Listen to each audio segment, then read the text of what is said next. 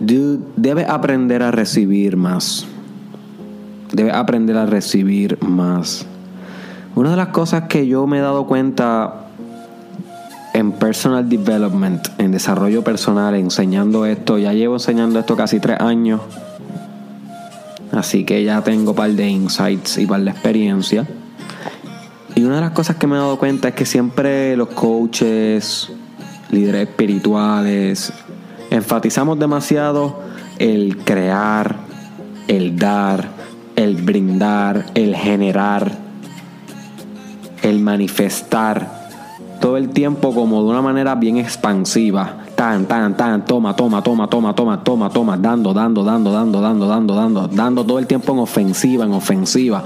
Y, sí tenemos razón, hay, hay momentos en nuestra vida donde tenemos que ser Kobe Bryant y mirar hacia el objetivo y no fucking desperdiciar el objetivo. Esa mentalidad de lobo, te guste Kobe o no. A mí nunca me gustó Kobe, yo siempre fui bien LeBron.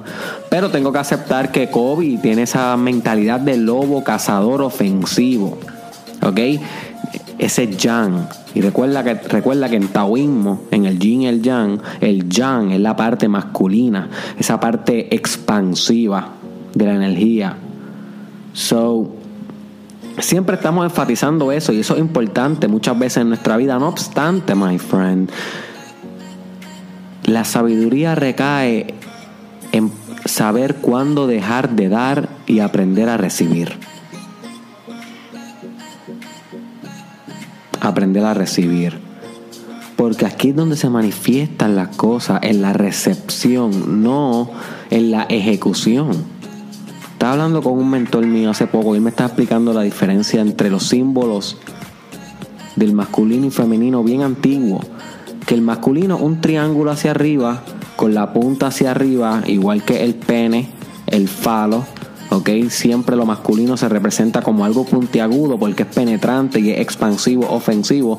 Y el símbolo femenino es el mismo triángulo pero boca abajo con la punta hacia abajo y con la parte lineal, eh, la línea horizontal en la parte de arriba, que cuando la junta se hace la estrella de David y por eso en el judaísmo eh, existe ese, símbolo porque significa la integración del, de lo divino femenino y lo divino masculino, lo mismo que en la alquimia con el gran matrimonio entre el sol y la luna. Eh, lo mismo que la filosofía de Carl Jung, del animus, que es lo masculino, anima en la, en la femenina. Esto siempre es un patrón que se repite. Esto de que tenemos que integrar los opuestos, el yin y el yang en el, en el taoísmo, es algo que se repite. Sí, pero él, algo me, él me dijo algo bien importante. Él me dijo que la capacidad femenina es la capacidad creadora. Y eso en el libro El Cabaleón lo habla mucho. Te recomiendo ese libro de Cabaleón. Es un libro bien, bien interesante. Y, y, es la energía creadora, por eso la mujer, que es la predominante en energía femenina, es la que da la vida, crea y germina vida. You see. So, cuando nosotros queremos crear algo bueno en nuestra vida, no solamente dar y dar y dar y dar y dar y dar y dar y dar y dar y dar y dar y dar y dar y dar y dar y dar y dar hay veces que tenemos que extrapolarnos hacia el otro, hacia la otra dimensión, a la dimensión femenina, la dimensión de la recepción, porque desde esta pasividad, ¿ok? Desde este otro ámbito de energía, se crea lo que nosotros queremos. Si nosotros nos mantenemos dando todo el tiempo sin permitirnos recibir y ser femeninos energéticamente hablando, vamos a sobresaturar demasiado las cosas y no vamos a, recibir o a manifestar el resultado deseado. You see. Si tenemos un metal y una de estas personas quiere hacer una obra de arte con ese metal y quiere moldearlo, moldearlo hasta, hasta tener una escultura bien chévere. Si le da con el martillo, ta, ta, ta, ta, ta, ta, ta, ta, ta, todo el tiempo gritando como un loco, bien masculino, ¿qué es lo que va a pasar con esa escultura? Lo que va a terminar va a parecer un, un corno. Eso es lo que va a aparecer. Le va a dar tan duro, tan duro al metal que lo va a romper demasiado este, y lo va a desfigurar. No hay ningún arte, no hay ninguna potencialidad creadora. Ahora bien, si él viene y coge y empieza dándole bien duro, ta, ta, ta, ta, ta, ta, pero luego dice, espérate, espérate, que estoy llegando hacia donde yo quiero, déjame comenzar a darle más tranquilo, más pasivo, más detallado, más femenino pues entonces puede comenzar a modificar esos micro detalles que va a ser posible que la obra coja una forma bella, una forma artística, una forma que se pueda eh, contemplar, que exista en los, museos. Esa es la diferencia entre tú tener un corno versus tú tener una obra, una escultura bien, bien, bien hermosa. So, el que hizo la escultura bien hermosa supo balancear bien el dar y el recibir, la parte masculina y la parte femenina de, hacer las cosas. Y yo quiero que te preguntes, ¿dónde en tu vida tú has estado dando demasiado ya? Tal vez en la relación que tienes, o tal vez en tu carrera universitaria, o tal vez en, en tu trabajo o en tu espiritualidad o en tu fisicalidad, haciendo mucho, demasiado ejercicio, demasiado ejercicio. Y, si notas, cuando haces esto sin parar, los resultados comienzan a ser desfavorables. Por ejemplo, si estudias demasiado, demasiado, demasiado, ta, ta, ta, ta, ta, ta, ta, de repente va a tener, va a tener un burnout. Primero que nada, las neuronas van a caer en un estado que se llama este, polarizadas, o sea que no se pueden disparar más nada. O sea, no pueden funcionar. Una neurona, que es la célula más básica de tu cerebro, una vez se dispara, va a tardar un tiempo en lo que puede volverse a disparar. You see? Es como cuando un hombre tiene una eyaculación, va a tardar un tiempo en lo que puede volver a tener otra eyaculación. Más o menos así funciona la, neurona. que si tú, si tú estás estudiando tum, tum, demasiado, demasiado, demasiado, va a llegar el momento donde no va a tener ningún cartucho neuronal para seguir estudiando. sobre los resultados comienzan a ser desfavorables. En cambio, si descansas, te hidratas, entras al mundo femenino, al mundo de recibir recargas, codificas la información, que es cuando se pasa de la memoria a corto plazo a memoria a largo plazo para que pueda haber aprendizaje y luego reproducción de ese aprendizaje, que el performance, cuando saques la A en el fucking examen, porque permitiste hacer los dos ámbitos, el dar y el recibir. You see. Hay veces que, por ejemplo, si tú vas a vender un producto y estás ta, ta, ta, promocionando, promocionando, promocionando, promocionando, promocionando, promocionando, promocionando, maybe tanta promoción deja de ser producente para el producto o para el servicio. Y de vez en cuando tú tienes como que entonces balancear y decir, ¿sabes qué? Ya yo lancé toda mi promoción, ahora voy a esperar que las ventas se manifiesten de una manera contemplativa, de una manera empática, más pasiva, simplemente deleitándote de cómo ve esas ventas moverse, no necesariamente mercadeando o promocionando de más. Yo sí, ahí, ahí, ahí yo te estoy dando un ejemplo entonces más empresarial de cómo puedes balancear el dar y el recibir haciendo el amor es otra manera. Si tú eres una mujer o un hombre que siempre estás concentrado en dar y dar y dar y dar y dar y dar y dar y dar placer a tu pareja, my friend, ¿en qué momento te estás acostando tú a recibir el placer? Entonces va a dejar de ser contraproducente. El sexo se va a convertir más en un performance que tienes que, sobreactuarlo en algo que disfrutas, tú sabes. So, en el sexo también tenemos que aprender a dar y a recibir placer. You see? So, este balance de dar y recibir es importantísimo, especialmente cuando queremos manifestar. Manifestar es la capacidad de tú decidir algo y hacer que eso se transforme en el mundo externo. ¿Ok?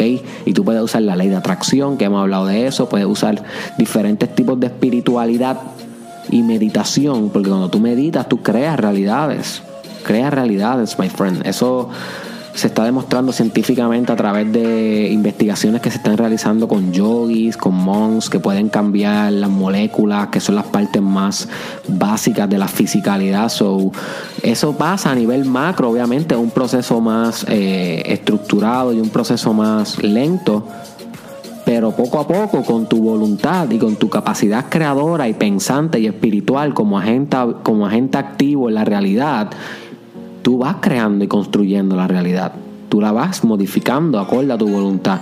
So, cuando tú quieres manifestar algo, tienes que aprender a ir all in de una manera young y masculina y directiva y contundente y disciplinada cuando empiezas a hacer las cosas, tu negocio, whatever, tu desarrollo personal, Pero llega un momento que tienes que aprender a decir, wow, déjame tirarme para atrás y déjame aprovechar y deleitar que los resultados se manifiesten.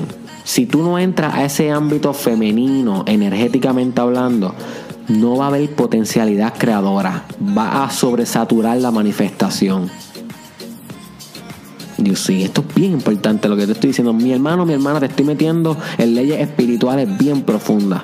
Que para yo aprender esto he tenido que meterle muchos años a meditación, yoga, estudios de libros sagrados, viajes a India y a otros países espirituales como San Tomás, que me he ido a dos viajes también. Fui a un viaje bastante espiritual en New York y Florida y prontamente China.